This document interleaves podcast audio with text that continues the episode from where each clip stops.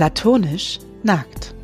Ähm, Rebecca, ziehst du dich jetzt bitte wieder an? Wir wollen doch aufnehmen. Herzlich willkommen bei Platonisch Nackt, dem Podcast, bei dem eine Schriftstellerin und eine Psychologin der Komplexität der alltäglichen Dinge auf den Grund gehen. Ich bin Rebecca mit C, die Psychologin. Und ich bin Rebecca mit K, die Schriftstellerin. Ja. Hallo Mensch. Rebecca. Hallo Rebecca. Es war Es ist- jetzt aus Versehen lange Pause geworden. Ja, es ist so lang her, dass ich gerade kurz erschrocken war, dass ich in diesem Eröffnungssatz ja dann trotzdem auch eine Rolle habe, auch wenn du ihn sagst. Ich habe zwischenzeitlich auch kurz ge nicht genau gewusst, wo der Satz hinführt, aber ich habe es dann offensichtlich doch noch geschafft. Ist ja doch schon automatisiert, ne? Ja, aber es ist jetzt, wie lange haben wir jetzt nicht Ich weiß es gar nicht. Auf jeden Fall so lange, dass mich jetzt ähm, eine Freundin, die uns auch oft hört, gefragt hat, ob wir jetzt den Podcast äh, komplett äh, auf Eis gelegt haben. Oh, das ist natürlich jetzt. nee, haben wir nicht. Ja, es ist irgendwie jetzt so ein bisschen unbeabsichtigt passiert, aber es ging einfach nicht früher. Und ich ja, bin irgendwie voll froh, dass wir es jetzt endlich wieder hinkriegen, weil es hat mir auf jeden Fall gefehlt, aber wir haben es einfach nicht vorher geschafft. Ich glaube, es sind jetzt über zwei Monate. Ach, du- ach du, ach du Alarm, sagt man, ne? nee, ach du Scheiße, sagst du. Ja, also am 5.7. haben wir das letzte Mal aufgenommen. Das sind zweieinhalb Monate jetzt, oder? Oder, naja, zwei Monate und eine Woche. Oh Mann. Und ich glaube, dass ähm, wahrscheinlich die, die größte Schuld dabei bei mir liegt. Naja, Schuld. Also, wir hatten ja eine Sommerpause angekündigt, auf, aus Gründen der Beschäftigtheit. Und so war es ja dann auch. Wie lange war- hatten wir ja eh nicht, auch nicht gesagt. Das stimmt. Das war ja auch ein, ein langer Sommer. Eigentlich Naja, nicht, eigentlich überhaupt gar nicht. Aber deswegen, vielleicht deswegen, weil wir immer wieder nochmal auf den Sommer gewartet haben, haben gedacht, jetzt kommt er vielleicht und dann machen wir die Sommerpause und zack, waren zwei Monate vorbei. Das stimmt. Und in dieser Zeit ist auf jeden Fall ziemlich viel passiert. Auf jeden Fall. Also zumindest bei dir, Ja, habe ich gehört. bei mir war echt viel los. Ich bin ja umgezogen. Also ich nehme jetzt diesen, diese Podcast-Folge in einem ganz neuen Raum auf. Und ich habe jetzt zum ersten Mal in meinem Leben einen Raum fürs Schreiben. Also man könnte es auch Büro nennen oder so. Und es ist ganz verrückt, weil ja, es ist einfach wirklich ein Raum, wo ich nur zum Arbeiten reingehe. Und das ist richtig schön. Ja, er ist auch wirklich sehr gelungen. Also du hast ihn ganz toll eingerichtet. Du hast ihn uns allen auf Instagram schon gezeigt, auf deinem äh, Profil. Aber ich war auch schon in echt da und es ist wirklich sehr stimmungsvoll, möchte ich sagen. Ja, ich habe ja auch so ein bisschen so kleine Lichter jetzt überall. Die kann ich dann abends anmachen. Jetzt freue ich mich schon, wenn es abends ein bisschen früher dunkel wird und dann kann man die Lichter anmachen. Und die Bücher haben jetzt ein bisschen Platz. Davor hatte ich so ein Bücherregal, wo die alle so gedrungen drin standen und das war nicht mehr so schön. Und jetzt haben sie alle ein bisschen Platz, um zu atmen. Das ist sehr schön. Das ist wirklich sehr schön. Ja. Bücher sollten atmen. Schon irgendwie, ne? Ein bisschen wenigstens. Ja, und der Umzug war auch einfach richtig. Äh, also so ein Umzug ist einfach immer viel mehr Arbeit, als ich denke. Ich bin ja schon ein paar Mal umgezogen in meinem Leben, schon viel zu oft. Ähm, und jedes Mal denke ich wieder, oh Gott, das ist doch echt viel Arbeit. Ja, und auch die Vor- und Nachbereitung, finde ich, sollte man gar nicht unterschätzen. Also ähm, der Umzug ist ja in der, ich weiß nicht, ob es nicht sogar Top 3 oder 5 der belastendsten Live-Events ist. Ach, Da bin ich mir jetzt heftig. aber wirklich gar nicht sicher. Aber es ist auf jeden Fall nicht ohne. umzuziehen und auch so dieses alles einpacken, entscheiden, was man irgendwie mitnimmt, was man nicht mitnimmt, Ja. sich verabschieden, äh, dann irgendwie ankommen, also natürlich auch der Kraftakt des Umzugs an, an sich und dann dieses, wie lange das dann doch dauert, bis man irgendwo so richtig ankommt. Ja, das stimmt total. Also was ich jetzt auch gemerkt habe, wenn man dann so Kisten packt, dann fallen einem ja auch Sachen so in die Hände, die man vielleicht in irgendwelche Kartons gemacht hatte, aus irgendwie so Erinnerungsstücke von ganz früher, wo man vielleicht auch nicht mehr weiß, brauche ich das noch, will ich das behalten? Und dann kommt man immer so in auch Erinnerungsphasen, die manchmal total schön sind, manchmal auch schwierig und das ist gar nicht so ohne, dann sich mit dem, mit all dem so zu beschäftigen. Und ich hatte auch so einen Tag, da war dann die ganze Wohnung leer, also die alte Wohnung. Und dann bin ich nochmal so durch alle leeren Räume gelaufen. Also mir so, in jedem Raum ist mir irgendwie was eingefallen, was da passiert ist. Und es war so richtig, ich war so richtig traurig und habe dann so aus dem Fenster geguckt und dachte so, oh, das war echt auch eine schöne Zeit. Ähm, und es war so ein Tag, da war ich echt, fand ich es nicht so einfach. Dabei ist das neue Zuhause so schön und ich jetzt mittlerweile ähm, ist ja der Umzug zum Glück geschafft und ich fühle mich einfach sehr, sehr wohl und bin ganz, ganz glücklich. Aber ich glaube, so dieses Abschied nehmen und ein bisschen traurig sein gehört irgendwie auch dazu. Ja, absolut. Und ich finde so Sachen, also bis so die automatisierten Abläufe wieder drin sind, also so Sachen wie nachts im Halbdunkeln auf Toilette gehen, ohne dass man sich kurz nochmal umgucken muss, wo gehe ich jetzt gerade nochmal lang oder so beim, Stimmt. wenn man nicht hinguckt, irgendwie ins Regal greift und was rausholt. Also das braucht ja auch einfach, das gehört zum Zuhause sein, finde ich auch dazu, dass Ja, man voll. sich nicht die ganze Zeit bewusst orientieren muss. Ja, das stimmt. Und das braucht einfach ein bisschen, bis man an so einem Punkt ist, wo man wirklich, also bis die Abläufe wieder automatisiert drin sind. Ja, voll. Aber was ich jetzt auch gedacht habe, es ist auch so schön, einen Raum neu einzurichten und dann irgendwie auch, auch Gegenstände, die man vielleicht schon länger hat, dann nochmal, dass die nochmal neu so zur Geltung kommen. Und eigentlich wäre es total schön, wenn man das öfter machen würde, auch wenn man gar nicht umzieht, sondern einfach so ein bisschen umstellen und mal um, umdekorieren oder umräumen. Das mache ich eigentlich sonst nie. Das mache ich nur, wenn ich umziehe. Und das wäre eigentlich, ähm, ich glaube, das wäre total schön, das manchmal zu machen, weil das so ein, so ein schönes neues Wohngefühl irgendwie gibt und man viele Sachen bewusster sieht. Ich kenne auch Leute, die machen das richtig oft. Also ich bin schon, das schon öfter gehabt, dass ich zu jemandem dann in die Wohnung gekommen bin, in der ich schon öfter war und dann komme ich immer mal an und plötzlich sieht alles anders aus, weil plötzlich alles woanders steht. Ja. ja Aber es ist natürlich auch ein Aufwand, den man betreiben muss, wenn ja, man das will. Ich bin auch so ein Gewohnheitstier und dann, das äh, wird mir in einem halben Jahr schon nicht mehr einfallen, dass ich das irgendwann mal wollte. Naja, und man, es ist ja vielleicht auch nicht nötig. Also, ne, wenn es Ja. einem nicht so natürlich dazu treibt, dann muss es vielleicht auch einfach nicht sein. Das stimmt. Ja, auf jeden Fall war es jetzt irgendwie eine intensive Zeit. Ähm, und ich bin jetzt froh, so anzukommen. Und gleichzeitig bin ich aber wieder total aufgeregt, weil ja, also wir nehmen die Folge ein paar Tage vorher auf. Deswegen fühlt es sich jetzt falsch an zu sagen, heute erscheint mein neuer Roman. aber wenn ihr ihn hört, ist es ja heute. Und Genau. Wenn die Platonis diese Folge hören, dann ist er, dann erscheint er quasi, ist er im Erscheinen. Genau, ich werde dann im Urlaub sein und deswegen können wir es nicht live machen sozusagen. Ähm, aber dann ist das Buch da. Und das Schlimme, ich weiß gar nicht, ob ich dir das schon erzählt habe, ist, dass das Päckchen mit den ersten Exemplaren sogar schon auf dem Weg zu mir war. Aber weil das mit dem Nachsendeantrag nicht geklappt hat und ich auch nicht rechtzeitig die neue Adresse geschickt habe, weil ich einfach das im dem Umzugsstress völlig vergessen hatte, habe ich jetzt keine Exemplare da. Und das Oh heißt, ich nein. fliege morgen in den Urlaub und ich habe keine Exemplare. Das ist ja furchtbar. Ja, und ich bin halt einfach schuld, aber ich hab, war so traurig.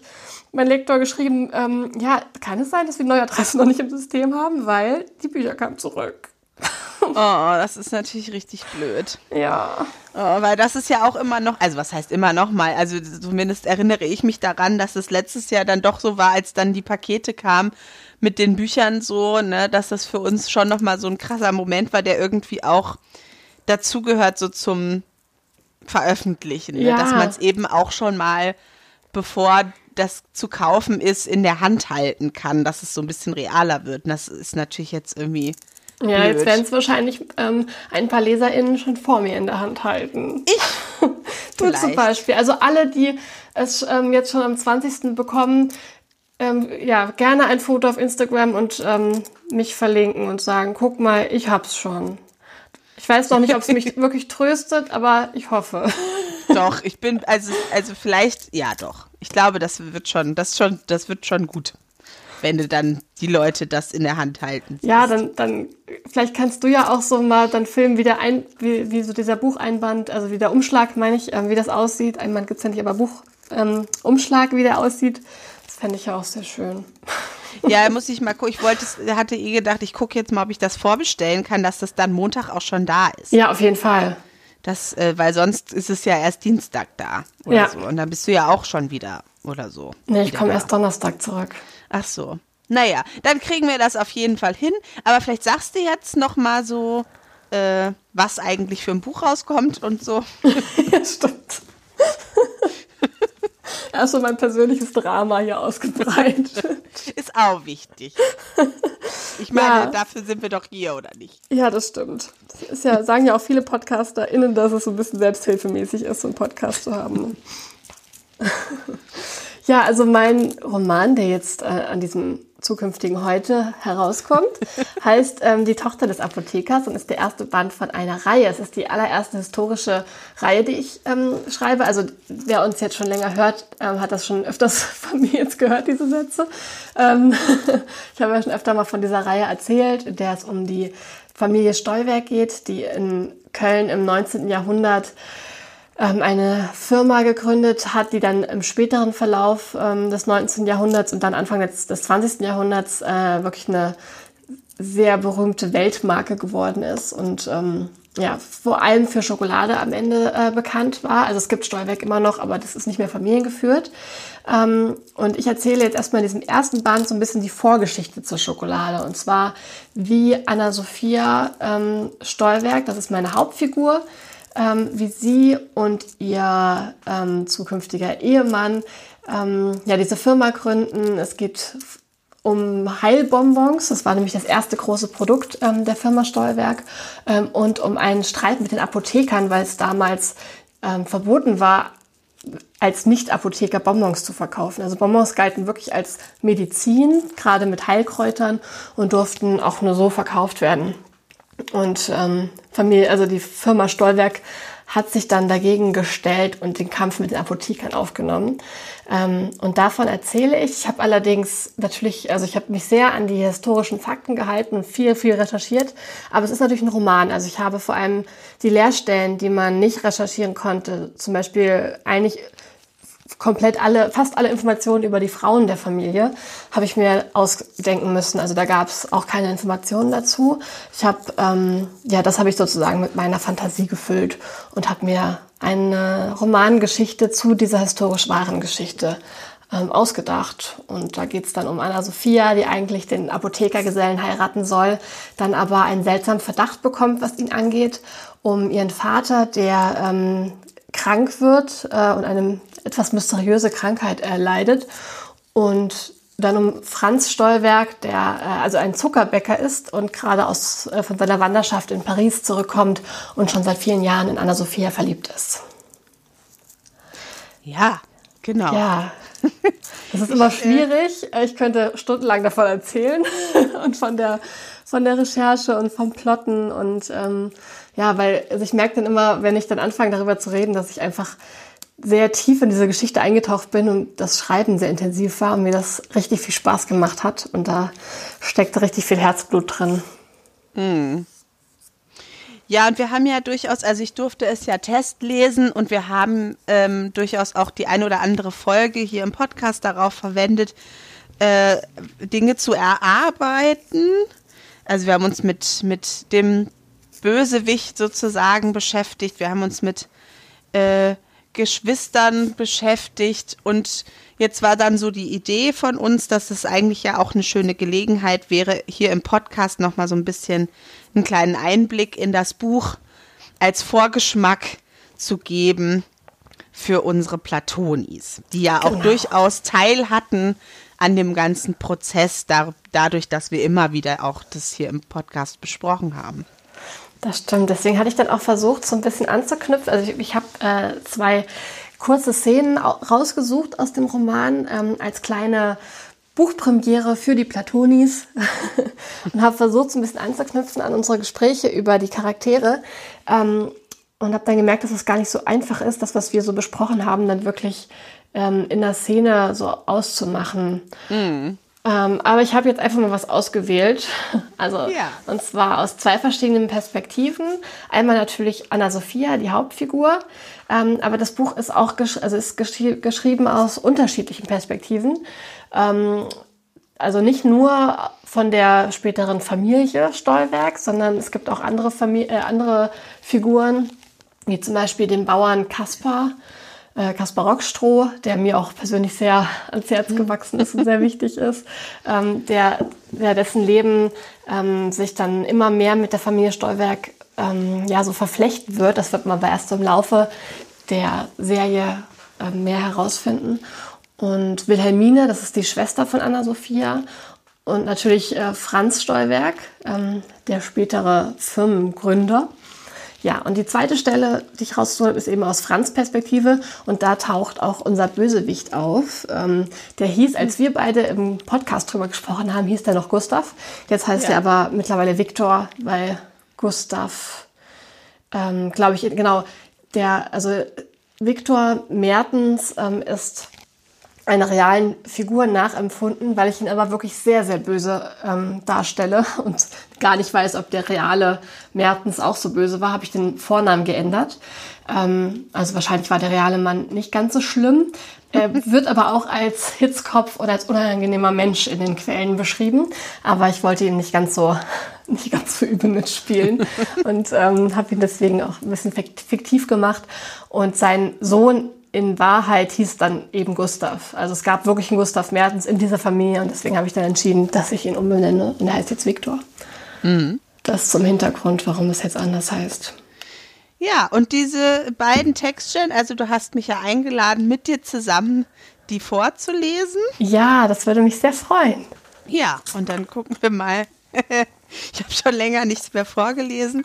Das ist jetzt ja, auch schon wieder fast ein Jahr her, ne? Also das ist jetzt die zweite Buchveröffentlichung, die wir mit diesem Podcast begleiten und die erste ist doch jetzt Stimmt. ein Jahr her.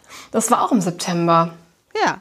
Ach, das ist ja echt schon Jahr. Unglaublich. Ja, krass, wo ist die Zeit geblieben? Aber das ist wirklich. mir auch gerade erst so, weil ich so gedacht habe, weil ich denn das letzte Mal vorgelesen? Ja, bei der Buchpremiere war ja erst, aber nee, war, ist schon länger.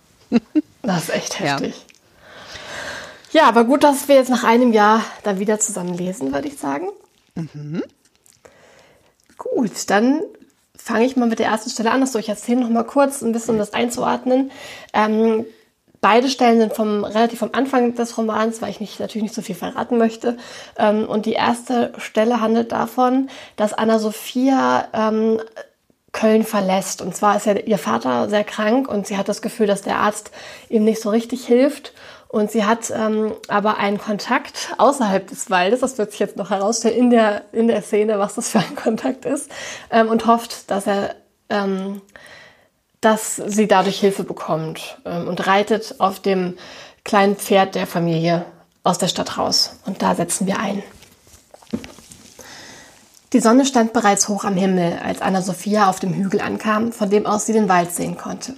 Hinter einem Bauerndorf und weiten Feldern erstreckte er sich bis zum Horizont. Unfassbar, dass sie schon einmal dort gewesen war und tatsächlich gefunden hatte, wonach sie suchte, dachte sie. Auch diesmal erinnerte sie sich wieder an die Worte ihrer Mutter, als würde sie eine alte, halb verblichene Landkarte hervorholen. Der Wald liegt westlich von meinem alten Dorf, hatte Aletta damals gesagt, wie lange das jetzt her war. Man sieht ihn schon von weitem, aber er ist nicht so undurchdringlich, wie er scheint. Sie ist trotzdem schwer zu finden und das ist gut so. Sie ist vorsichtig, weißt du. Das muss sie leider sein. Man findet sie nur, wenn man weiß, wo man suchen muss. Hatte Aletta wohl geahnt, wie wichtig ihre Beschreibung eines Tages für ihre Tochter sein würde? Anna-Sophia ritt den Hügel hinunter, an einem kleinen Dorf vorbei und zwischen Getreidefeldern in Richtung Wald. Sie wohnt mittlerweile westlich von Höhenforst, eine Meile hinter dem scharfen Fels. Sie versteckt sich zwar, aber von den richtigen Menschen möchte sie natürlich gefunden werden. Deswegen hat sie vorgesorgt. Den scharfen Fels fand Anna-Sophia schnell. Dafür lenkte sie Rosa stetig die Anhöhe hinauf, bis der Stein schroff vor ihnen aufragte. Dann drehte sie sich im Kreis und entdeckte in der Rinde eines breiten Baumstamms ein kleines Zeichen. Jemand hatte eine runde, sich zur Mitte hin verengende Spirale eingeritzt. Anna-Sophia ritt darauf zu und sobald sie angekommen war, fand sie den nächsten gekennzeichneten Baum. So hangelte sie sich von Stamm zu Stamm, bis das Unterholz zu dicht wurde, um weiter zu reiten. Sie stieg ab, bahnte sich ihren Weg und führte Rosa hinter sich her, bis sie endlich das Rascheln und Picken von Hühnern hörte.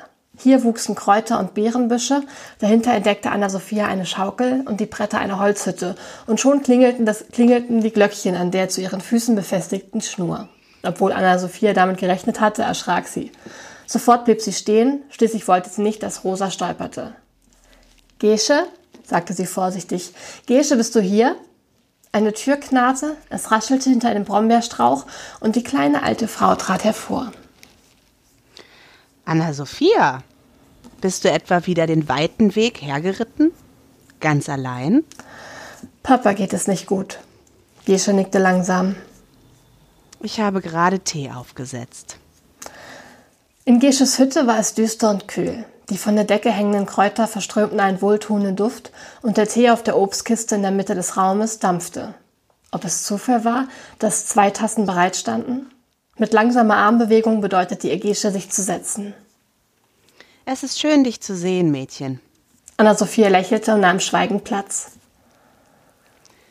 Es ist immer noch schwer für dich. Habe ich recht? Sie schluckte. Ich vermisse Mutter jeden Tag. Gesche goss Tee in beide Tassen und in Anna-Sophia machte sich eine dunkle Melancholie breit. Ohne darüber nachzudenken, flüsterte sie, wie war sie früher? Sie nahm ihre Tasse in beide Hände. Als Kind meine ich. Gesche sah sie nachdenklich an, aus ihrem blauen und ihrem braunen Auge. Deine Mutter Aletta war ein mutiges Mädchen. Sie hat sich so vieles zugetraut. Ich glaube, sie hat schon früh von der großen Welt geträumt. Für Höhenforst war sie einfach nicht gemacht. Genauso wenig wie du. Anna-Sophia lächelte und auch Gesches Lippen verzogen sich nun zu einem Grinsen. Zwei Zähne fehlten ihr, doch im Gegensatz zu den Bauern von vorhin bekam sie von diesen Lücken etwas Lustiges. Es war, als würde dahinter ihr Schalk lauern. Sie hatte dieses Auge für die Natur, weißt du? Sie konnte an den Blumen und Bäumen ablesen, wie es um ihre Mitmenschen bestellt war. Du schenktest ihr eine Blume und sie erkannte darin die Wahrheit. So wie du, habe ich recht? Anna-Sophia legte den Kopf schief. Wie die Mutter, so die Tochter. Oder, Großmutter? Anna-Sophia hatte Gesche noch nie so genannt. Doch jetzt stolperte ihr dieses Wort aus dem Mund und das war gut so. Es zauberte auf Gesches Wangen eine leichte Röte. Es scheint wohl so. Kurz zuckte Gesche zusammen und zischte zur Seite. Ich ermute sie gar nicht, zu überhaupt nichts. Was redest du da? Großmutter? fragte Anna-Sophia verwirrt. Mit wem sprichst du da? Ach. Gesche winkte mit langsamer Hand ab. Ich bin ein verrücktes altes Weib. Das ist alles. Kommen wir zu dir. Hast du ihn schon gefunden? Ihn? Ja, ihn. Du weißt doch noch, was ich dir vor ein paar Jahren gesagt habe. Anna-Sophia würde Gesches Worte nie vergessen. Voller Angst um Wilhelmine und vor dem dunklen Wald, atemlos, verdreckt, war sie damals bei dieser verrückten alten Frau angekommen. Zu Mamas Lebzeiten hatten die Familie, hatte die Familie Gesche zwar hin und wieder in Höhenforst besucht, doch damals war sie noch eine Dorfbewohnerin gewesen. Normal war sie wohl nie, schon damals erschien ihr die Heilerin als ziemlich verschrobene Person. Seitdem man sie aus dem Dorf gejagt hatte, waren ihre Haare allerdings noch um einiges wilder, ihre Blicke entrückter und ihre Kleider bunter geworden.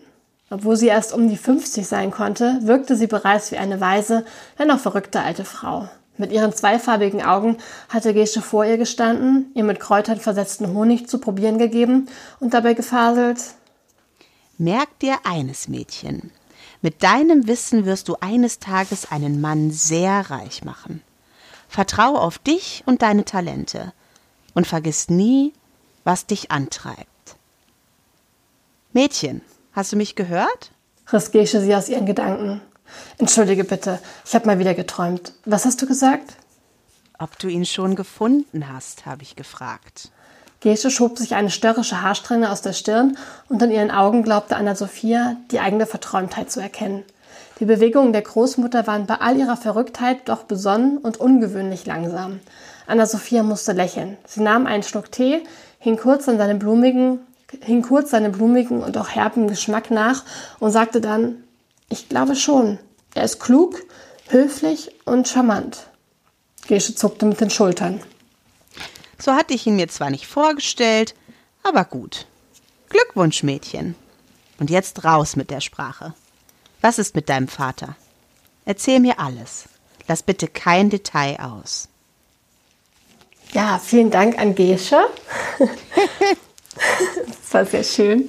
Es ist ganz lustig, nochmal so, also ich kenne die Szene ja, aber das dann nochmal so laut vorzulesen, da muss man sich nochmal anders reindenken, habe ich gemerkt. Ja, wir können auch nochmal dazu sagen, dass das jetzt auch ähm, wirklich Premiere ist. Also es entsteht beim Lesen. das macht auf jeden Fall Spaß. Ja, jetzt Stimmt, wir haben gar nicht geübt. Nee, wir haben nicht geübt. Ja, jetzt noch zur zweiten Stelle. Ähm, ich hatte ja gerade schon erzählt, dass Anna-Sophia ähm, dem, also, ja, den, in den Gesellen August verliebt ist. Ähm, und von dem hat sie eben auch Gesche erzählt. Ähm, das weiß aber Franz Stolberg nicht. Und er kommt jetzt, ist jetzt zurückgekommen von seiner weiten Reise und trifft, also ist dann zur Apotheke von Anna-Sophias Vater gegangen ähm, auf dem Neumarkt und besucht sie da und möchte gern mit ihr ein Stückchen spazieren gehen. Und da setzen wir an. Mhm. Bitte, Anna-Sophia, fang jetzt bloß nicht an, mich zu siezen, rief Franz aus. Zwar habe ich sogar, zwar habe sogar ich all meine Flausen abgelegt und kehre nun sehr weise und mannhaft von meinen Reisen zurück. Wir sind tatsächlich erwachsen geworden, ja, aber gute Freunde bleiben wir doch, oder nicht? Er zwinkerte. Anna-Sophia lachte glucksend und sprudelnd. Es klang so lustig, dass er einfallen musste. Gehen wir ein Stück? Anna-Sophia nickte, er bot ihr seinen Arm und langsam schlenderten sie über den Platz. Ihr Tempo wollte so gar nicht zu, seinem, zu dem seines Herzschlages passen. Wie geht es dir, Anna-Sophia? Vater ist krank, aber so langsam bessert sich sein Zustand. Die Apotheke läuft gut, wir können nicht klagen. Ach, der arme Herr Müller. Wie war deine Wanderschaft? Wie war Paris? Franz sah sie von der Seite an. Ich habe viel gelernt. Ich weiß jetzt, wie man Pariser Makronen macht und Wiener Laubwerk. Schweizer Mürbeck und Bonbons aus Birnensaft. Ich könnte dir Geschichten erzählen. Sicher bin ich jetzt der beste Zuckerbäcker, den Köln je gesehen hat. Wieder zwinkerte er. Aber weißt du was, liebe Anna-Sophia? Sie sah ihn erwartungsvoll an. Ich habe so viel Gebäck gekostet und so viele Süßigkeiten probiert, trotzdem musste ich immer wieder an deine Bonbons denken. In Paris gibt es niemanden, der solche Bonbons herstellt. Nicht mal ich kann es. Dabei hat man mir das Karamellisieren beigebracht. Von der Seite sah er, wie sich ein Lächeln auf ihrem Gesicht ausbreitete. Du Charmeur, sagte sie und gluckerte wieder ihr Lachen. Ich scherze nicht. Danke, Franz. Ich bin aus einem bestimmten Grund hier. Wegen meiner Bonbons? Das auch. Davon muss ich gleich einen Schwung kaufen. Aber nein, mich hat etwas anderes hergeführt. Eine Frage. An mich? An dich. Kurz sah er auf den Boden, dann holte er Luft. Aber nicht nur an dich. Ich müsste natürlich auch mit dem, Franz unterbrach sich selbst, denn Anna-Sophia verlangsamte neben ihm ganz plötzlich ihre Schritte. Finster starrte sie an ihm vorbei und er folgte ihrem Blick. Während sie spaziert waren, hatte er kaum bemerkt, dass sie sich dem Blankenheimer Hof genähert hatten. Nun standen sie wenige Meter von der schwarzen Kutsche entfernt, die er vorhin schon gesehen hatte. Ja, wen haben wir denn da? rief Viktor Mertens, der wohl gerade hatte einsteigen wollen. Seine Halbglatze war von seinem hohen Hut verdeckt und seine große Nase stach verbeult hervor. In den letzten Jahren schien er um Jahrzehnte gealtert zu sein. Er sah grinsend von Franz zu Anna-Sophia und zurück. Ich hätte dich ja fast nicht erkannt, Krämerjunge. Wo ist denn dein Wanst hin? Und der ganze Dreck, der normalerweise an dir klebt. Er lachte. Wie lange es jetzt her ist, dass ich mir die Hände an dir schmutzig gemacht habe. Anscheinend bist du mittlerweile wieder zusammengewachsen. Aber mehr schlecht als recht, wenn ich mir das so ansehe. Wo sind denn deine kleinen Judenfreunde? Franz schnappte nach Luft. Wie konnte dieser widerliche Mensch es wagen? Er ballte die Faust, spürte aber auch Anna-Sophias Hand an seinem Unterarm. Lass, flüsterte sie.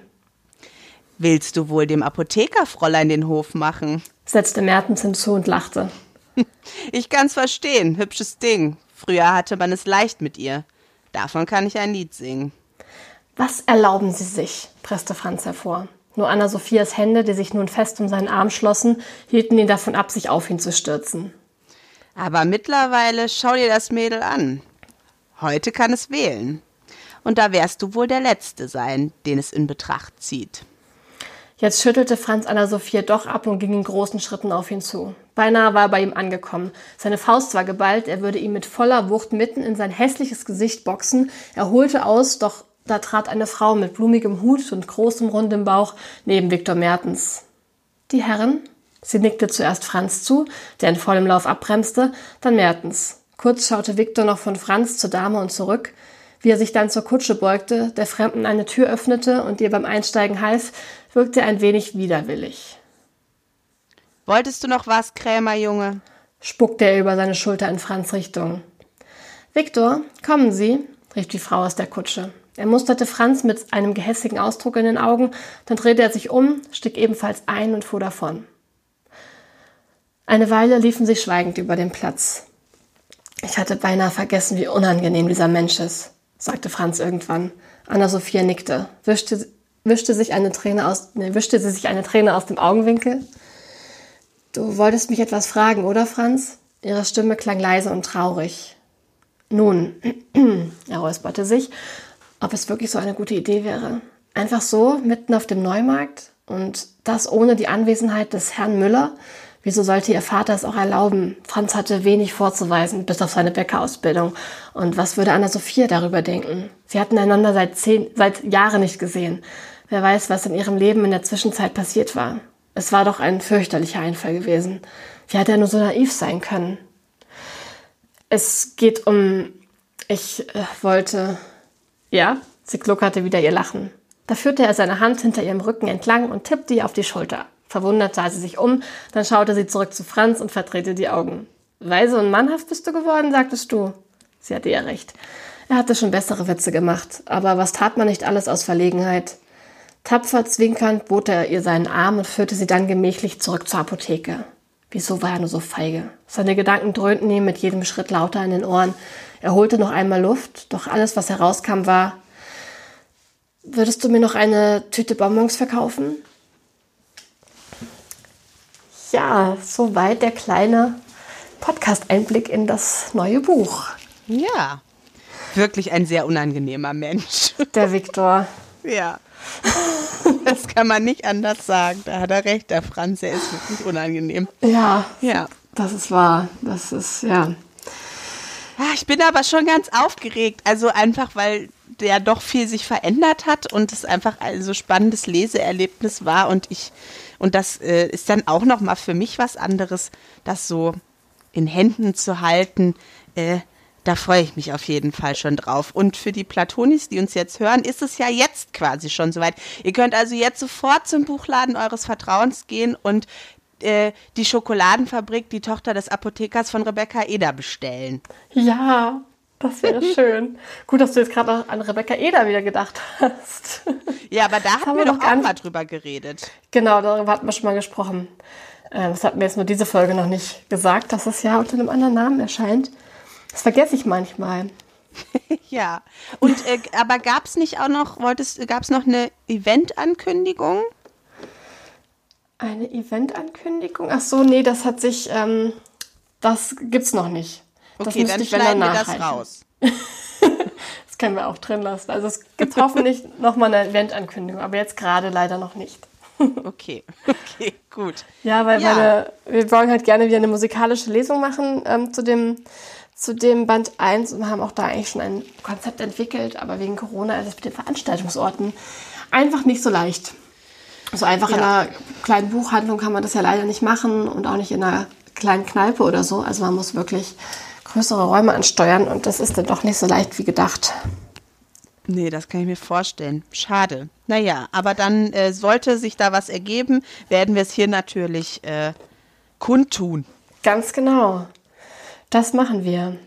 Ja, und ich bin auch schon ganz gespannt, wenn ähm, du noch mal reinschaust, weil es hat sich ja auch nach unserem Gespräch echt noch mal einiges äh, verändert im Roman und das war ja wirklich ähm, aber ich glaube beim zweiten sogar noch mehr. Ne? Ich glaube beim zweiten wird es dann noch krasser für dich, weil da habe ich ja noch mal komplett umgestellt und einiges äh, dann doch in Band 3 geschoben und anderes dann nochmal neu geschrieben. Ich glaube bei Band 2 wirst du noch überraschter sein, wie es dann jetzt ausgefallen ist. Ja, vor allem, das ist dann auch schon länger her, dass ich es gelesen habe. Ja, stimmt. Oder? Nee, Moment. Nee, eigentlich. Weiß ich. Ja, ist ungefähr ähnlich, halt weil jetzt, ich habe es im Januar gelesen und jetzt kommt es dann raus? Genau, und Band 2 erscheint ja voraussichtlich im April. Ja, aber ist dann, glaube ich, trotzdem länger. Egal, ich bin auf jeden Fall sehr gespannt und äh, freue mich sowohl auf Band 1 als auch Band 2. Sehr schön. Ich bin auch schon sehr, sehr gespannt auf die ähm, ersten Rückmeldungen und Leseeindrücke und ähm, ja, wie gesagt, freue mich riesig über alle Trostbilder von dem Buch, während ich zwar im wunderschönen Urlaub hoffentlich sein werde, aber ich denke mal, auf diesen, in diesen Buchhandlungen wird es es dann leider nicht geben. Wahrscheinlich nicht. Oder aber vielleicht könnte man es bestellen. Ja, aber ob es dann rechtzeitig dann da ist, ne? Ja, das ist wahrscheinlich auch zu viel Aufwand. Genießt du mal deinen Urlaub, während wir hier alle schon fleißig Bücher kaufen und lesen. Das finde ich auch schön. ist doch eine gute Aufgabenverteilung. Auf jeden Fall. Ja, dann glaube ich, können wir schon zum Abschluss kommen, oder? Ja, ich denke auch. Dann sind wir jetzt quasi wieder da. Also in zwei Wochen, Anfang Oktober, wird es dann wieder hoffentlich eine Folge geben. Ich glaube, Genau. wir müssen noch so ein bisschen in den Groove kommen. Genau. Dann haben wir auch wieder mit, mit Thema wie sonst. Ähm, Genau. ja, freue ich mich auch schon drauf. Und dann wünsche ich erstmal eine wunderschöne Woche. Ja, Happy Release Day, Rebecca. Schönen Dankeschön. Urlaub. Dankeschön. Allen Platonis viel Spaß beim Lesen und eine gute Woche. Von mir auch. Bis dann. Tschüss. Tschüss. Das war platonisch nackt. Ja, dann würde ich mich jetzt wieder ausziehen, okay?